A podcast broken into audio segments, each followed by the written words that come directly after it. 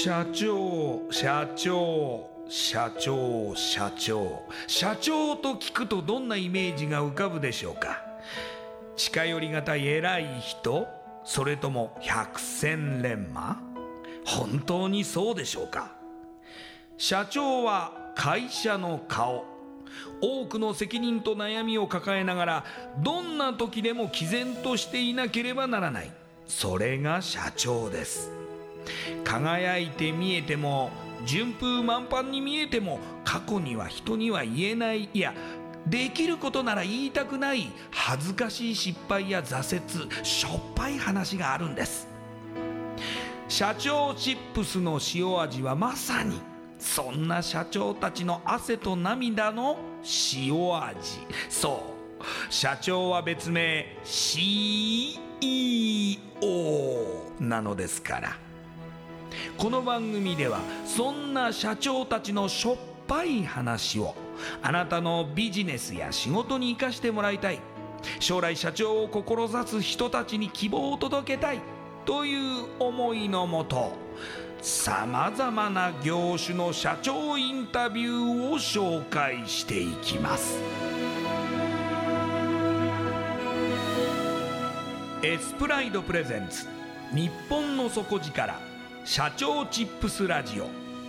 この番組は株式会社エスプライドの提供でお送りします。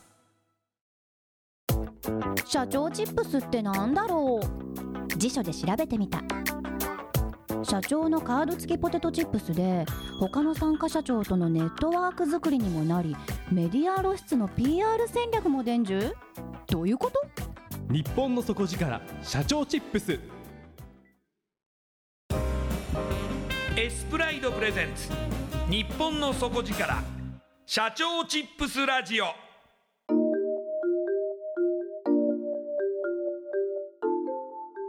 エスプライドプレゼンツ。日本の底力社長チップスラジオ。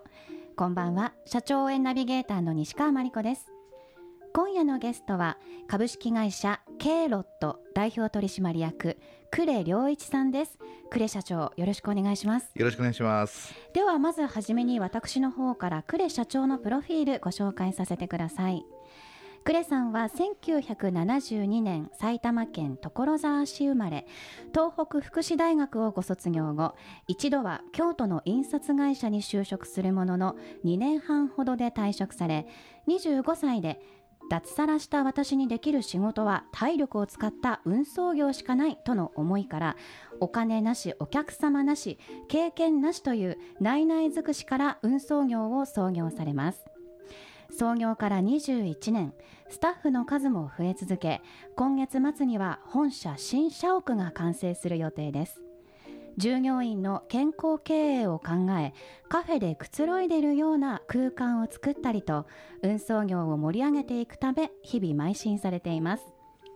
それではこの後呉社長の汗と涙の塩味エピソードに迫っていきましょう。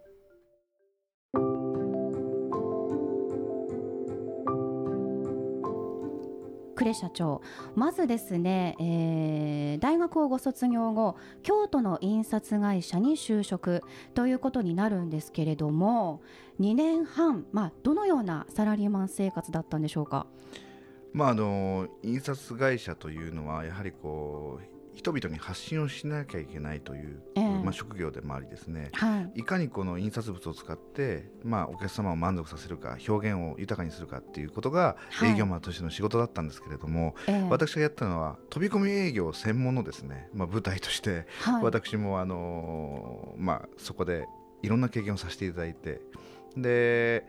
関西という地域で初めて就職をしたしましたのでそうですよね、うん、だからこう、うん、関東地方の方々と風も違うし人柄も違うので、うんうん、そこに入っていくのがちょっと大変だったかもしれないですね、えー、埼玉からその大学で宮城に行かれてでいきなり就職で関西ですもんね、そうですね。ご自身としても今まで関西はまあ、全くその縁もなければっていうところで。そうですね。あの、はい、私の父があのサラリーマンでしたので、まあ、父もあの東京までですね、まあ、片道1時間半ぐらいかけて通勤をしてた方だったので、えー、まあ、将来的には私もその道を歩むんじゃないかなというふうに想像したんですけど、大学卒業してですねあの東京に通うんではなくて関西に行ってしまいましたので、まあ、大学時代の4年間そして関西に行った2年半を含めるとですね約6年半地元にはいなかったので、まあ、ある意味友達も 帰ってきてもいなかったので、まあ、ちょっといろいろとね、あのー、たくさんの経験をしましたけれども帰ってきてこう浦島太郎状態で地元に帰ってきてですねそこから開業するにあたってやっぱりまた一苦労はしましたけれども、まあ、今となっちゃいい思い出でしたね。えー、あのー、まあ、この後起業されることになるわけですが、うん、その起業よりもこの、まあ、サラリーマンとしての時代の方が割と、うんまあ、その記憶にも残っているというかやはりまあ大変だったな、うん、そうですね。修行したなみたいな思いは強いわけですか、ね、飛び込み営業ばかりやってたので、はい、朝先輩に、えー、京都の駅で降ろされて、えー、それから夕方の5時ぐらいまであの飛び込み営業してこいと、はい、で5時になったらここに迎え来るからと言われて まあ大体1日100件ぐらいですかね、はい、えー、回ってきて。はいまあ、ほぼ取れないじゃないですか仕事なんていうのは、えー、でもやっぱりこうだんだんとこう度胸なんかついてきてやっぱりこうどこに飛び込むのにも平気になってきてですね、まあ、だんだんとこう私も標準語から今度関西弁に敬語を変えてですね。あそんな技術を身につけて、えー、そうなんですもう。だから普通ですね、はい、こんにちはって入っていくんですけど、えー、こんにちはって入っていくと、はい、結構引いていくんですよ、関西人の方は。えーあもうこれはだめだと、はい、だからそうですね大体23週間ぐらい経った頃ですね、えー、毎度お気に入って入ってくるんですよ。毎度じゃないんですけど毎度って言うんですよね。毎度はい、でも毎度って言うとみんなこっち向いてくれてですね、うんうん、何のごご用件ですかって言われてお迎えしてくれるので、まあ、そういうところから少しずつこう入っていったというかね慣れていったという形だったかもしれないですね。うん、えー、もうまさにじゃあ誰かが助けてくれたというよりはもうご自身で足を使って、ね、まあ、開拓をする、えー、さらにはその関西の地になれるように自分の中にその関西カラーをどんどん取り込んでいったと。そうですね。だからこうまあ同じ日本でしたけど、はい、ちょっとこう外国語を話すような気分で、えー、もう完全に関西弁にならなきゃいけないという関西人になりきろうと、うん、ですからやっぱお客様とのやり取りは全て関西弁に変えたりだとか、まあ、そういう形でこう心に入っていったっていう感じがありますかね。営業の結果自体はやはり次第に出るようになっていったんですかね。まああのまだまだ新人の時だったので大きな成果は上げられませんでしたけれどもまあでもこういろんなミスやですねトラブルも経験しましたし飛び込み営業してって本当はあ取り扱ってはいけない商品などもですね私売ってしまったりだとか、えー、いろんなことがありましたので、えー、まああのでもたくさんの経験をさせてもらったなっていう印象がありますかね。うん、えー、そこで2年半ほど経験された後にいきなり25歳で、まあ、起業と。しかもその全くやったこともない運送業っていうところでまあ会社を起こすっていうなんすかその頭の中のこう発想の切り替えといいますか、なぜその起業しようって思われたんですか？もともとですね何かこう、まあ、独立して仕事はしたいななんていう思いがあったんですよね。あの職種は正直言って何でもよかったんですけど、うんえ。ー、なぜ独立したいかっていう気持ちになったのかっていうとあのなぜかですね、まあ、25歳ぐらいまでえー、お付き合いされる方が社長ばっかりだったんですよ。なぜか、えー、はい、で社長というと、まあ、我々サラリーマンからすると雲の上の存在ですし、ね、こういう人になりたいなとか社長ってどういう考え方なのかなっていう勝手にですね人間観察をしてったんですよね多分、ええ、でその中で私も将来こう自分の手で、うん、まああ人を雇用してそして会社を大きくしていきたいななんていうね思いがありましたので。ですから創業した当初っていうのは個人事業主として始めましたけども個人で終わりにするつもりはなかったんですよ。ね、うんうんうんでその中で、まあ、体を使う仕事しかないと。それしか僕には武器がなかったので、はい、まあ、そんな形からですねあの運送業にちょっと運送業やってみようという形になりましたね。で、えー、起業っていうタイミングでは埼玉に戻られたんですかね。そうですね、はい、はい、で運送業をしようと、まあ、決断されました、うん、ただ先ほどプロフィールでもご紹介しましたが、お金なしお客様なし経験なし、うん。というところで何もないところから全くやったことのない運送業を始めるっていうまあ決断をされて、うん、まず何から始めたんですか？あの当然ですけど、はい、運送業を始めるにはトラックが必要なので、ええまあ、借金をして、まあ、トラックを買ってきてですね、はい、でその後トラックが来てはいいですけどこのお客さんがいないですから、えまあ、そこから私のサラリーマン時代の経験を生かして飛び込み営業をしていきながら、まあ、少しずつですねお客様をまあ獲得していったということででもやっぱり25歳の若者にですねえー、荷物を出してくれる企業なんていうのはもうともうないに等しい形でしたので、えー、まあ、変な話ですけどねいきなり若い人間が仕事くださいって来てもですね荷物をやっぱり出していただけないんですよね。でも本当にまあ、私が何度も通ったあお客様の中でですね、えー、私の熱意を感じてくれたところがですね、まあ、一番初めに週1回だけの配送をいただきましてそこから少しずつこう広がっていったという形ですかね。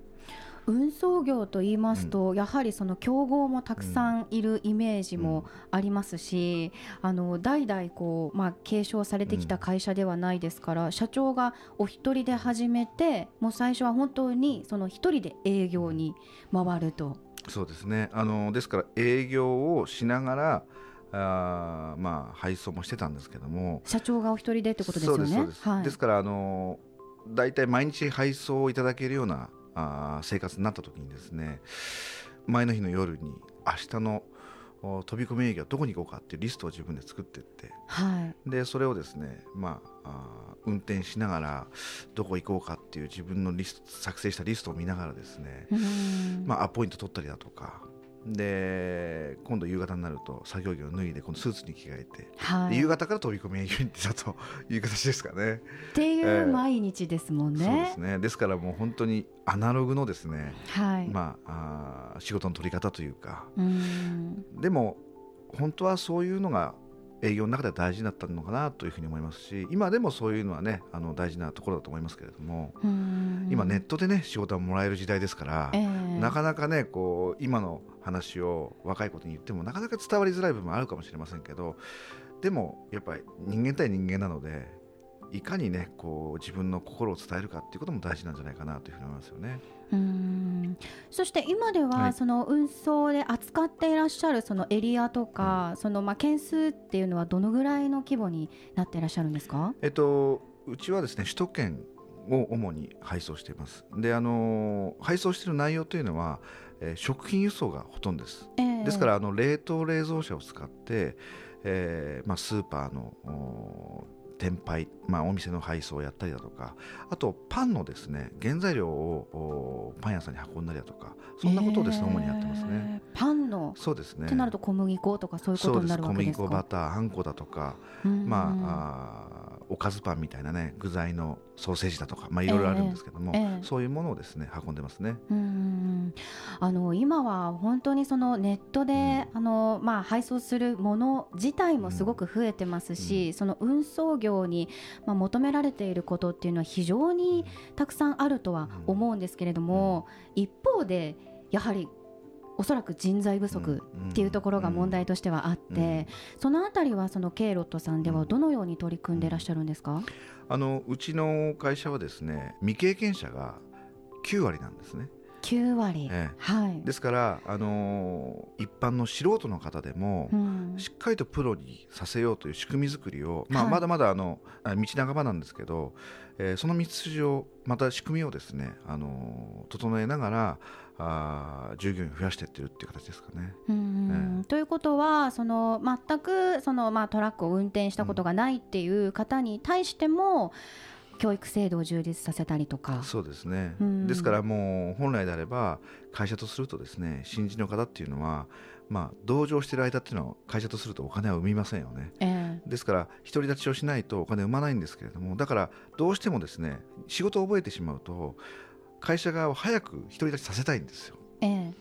でもうちはですねそこを我慢をして3か月間みっちりですね研修をして、えー、もう自分が道も覚えたし店舗も覚えたし品物も覚えた。もう僕は完璧だというふうに思っててもですねうちの会社ってちょっと硬くてですねもういつまでたっても先輩が同情してくると。ですから3か月間はきっちりえマナーからまた安全の教育からあと検品の仕方からすべてですね100点満点になるまで、えー、まあ一人でさせないという形の仕組みを取ってますね。ということはその未経験も OK っていうところを加味してもやっぱりそのまあなり手がいないっていう会社さんたくさんあると思うんですけれども、そういう状況ではないということですか？うんえっと、そうですね世間一般的には運送業だけじゃなくて人手不足というふうに言われている時代ですけれども、えー、うちの会社は、えー、っと本当に理解をされている会社なのかなっていうぐらいですね、えー、面接に来る方が大体月に、えー、30人前後ぐらい来るんです。はい、まあ正直言って給料もですね、えー、そこまでいいわけでもないですし、まあ、通常の給料体系なんじゃないかなというふうに思います。あのうちの会社がの特徴というのは、えー、安全を加味して拘束時間を非常に気にしてるんです、えー、ですから長時間労働の是正だとか、えー、長時間労働の仕事は一切やらないと、えー、あのもちろんそれは当たり前なんですけれども、大体うちの会社の平均時間というのが9時間から10時間ぐらいなんです、8時間から9時間ですかね、えー、ですからまあ残業もそれほどないですしいわゆる仕事の時間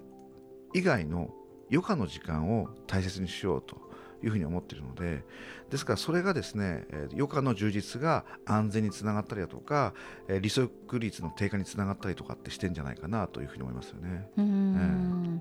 またあのケイロトさんでは友達同士で一緒に面接を受けられるという。そうなんです面白い話を聞いたんですけど、ね、これ本当ですか？そうなんです。あの友達そして恋人。恋人も？奥様も OK ということで 一緒に面接来られても構いません。それを社長が面接してくださるんですか？私が面接します、はい、ですからあのまあ正直言ってですねこの話をあの他の会社の社長さんに言うとですねそんなことして大丈夫って言われるんですけど決してそんなことなくてですねやはりこう、えー、あのちゃんと会社のことを理解している発信をすればですね本来であれば1人しか信用されないものが2人信用してくれるわけですよ。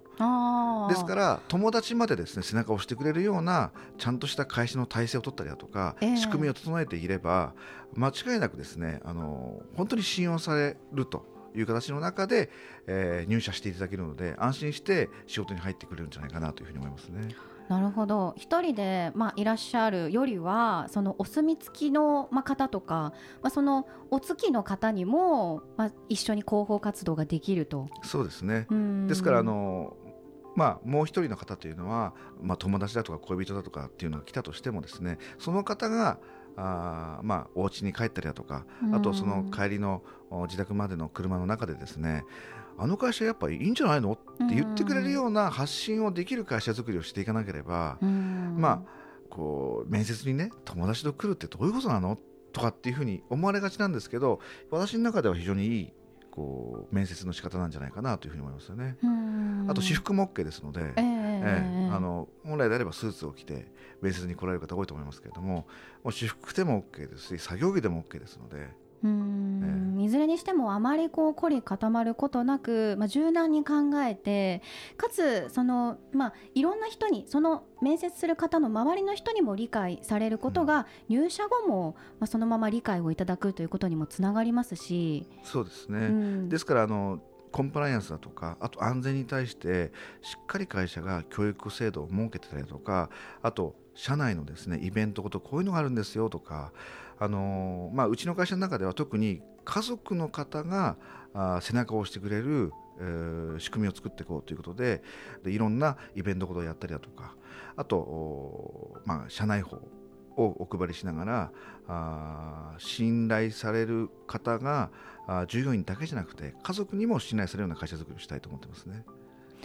あの社長の、まあ、お言葉の中にあの、まあ、余暇を大切にするとか、うん、まあ、イベントをたくさんやって、まあ、チームワークを高めるみたいな言葉が出てくるんですけれどもあの新社屋がまさに今月完成されるということでえそこにも、まあ、そのくつろげるスペースを作るっていうところをこだわってらっしゃるっていうことなんですけれどもそのあたりもやはり社長のまあ大事にされている考え方の中にあるんでしょうか、そうですね。あの本来であれば我々物流業運送業っていうのはトラックを買わなければお金を生んでこないんですよね、えー、ですから新しい社屋ができたからってそこには機械や製造するものが入らない限りお金を生まないんです、えー、でも我々がこの時期になぜこういう社屋を作ったのかというとやっぱりこう従業員の働く環境改善、うん、あと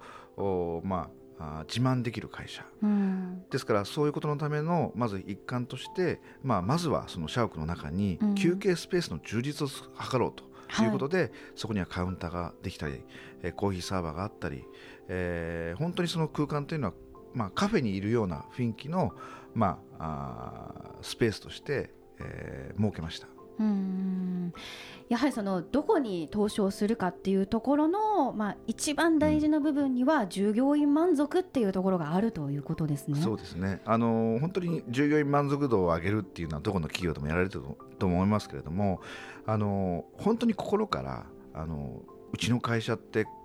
すごいかっこいいんだよとかお父さんの会社って今こういうところで働いててこんなにかっこいい仕事してるんだよっていう業種にまでつなげられるようなやっぱりこう発信をうちの会社自身がしていかないといけないと思うんですよね。うん、どうしても運送業というと非常にこう世間一般の方からするとですねガテン系で大変なのかな長時間労働してんじゃないかなとか非常にこうブラックなイメージを持たれる方多いと思うんですけれども本当はやってること素晴らしいことでそこをうちの会社自身がもっともっと小さな会社ですけど発信をしていきながら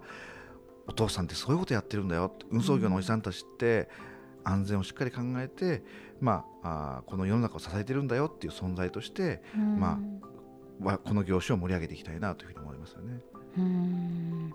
その社長の思いが従業員の皆さんに広がってまたそのケイロットさんの会社の人気につながっていると思うんですけれどもケイロットさんのこれからっていうところはどこに向かっていくんでしょうか、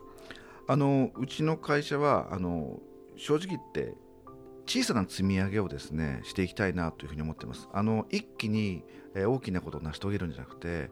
え、時代の流れに沿って少しずつでいいから安全を高めながら一歩ずつ進む会社でいいんじゃないかなというふうに思ってます。ですから何かこう大きな物流センターを構えたりだとかそういうことはあまり考えていなくていかに安全な輸送を確実にできる人材をたくさん育ててってえー、この運送業という業種がもっともっとこう社会に信頼されるようなあ、まあ、経路とでありたいなというふうに思いますよね。うん。これからあの未来の社長たちが生まれてくるにあたって、まあ、その人たちに向けて何かご自身の経験からアドバイスやメッセージをいただくことは可能でしょうか、はい、本当にいろんな方がですね、えー、来年創業しようかなとかあといずれは独立したいなっていう考えている方もいらっしゃると思うんですけど私はもしそういう考えがあるんであればなるべく早く起業した方がいいと思ってるんです。もし仮に失敗したとしてもやり直せばいいんじゃないかなというふうに思います。ですから明日開業しようかな来年起業しようかなって思う人は来年だってもまた来年起業しようかなって言ってますから、ですからもしそういう気持ちになったらまず行動してですねまあ失敗してもいいから一歩踏み出していきましょうよ。ということが大事になってくると思いますね。わかりました。ありがとうございます。今夜のゲストは株式会社ケイロット代表取締役呉良一さんでした。ありがとうございました。ありがとうございました。インパクトのある PR がしたいけどどうしたらいいのか。採用の時学生の印象に残せるようなものがあればな。社長同士のつながりを作りたいんですけど社長さん悩んでいませんか？その悩み解決しましょう。日本の底力社長チップス。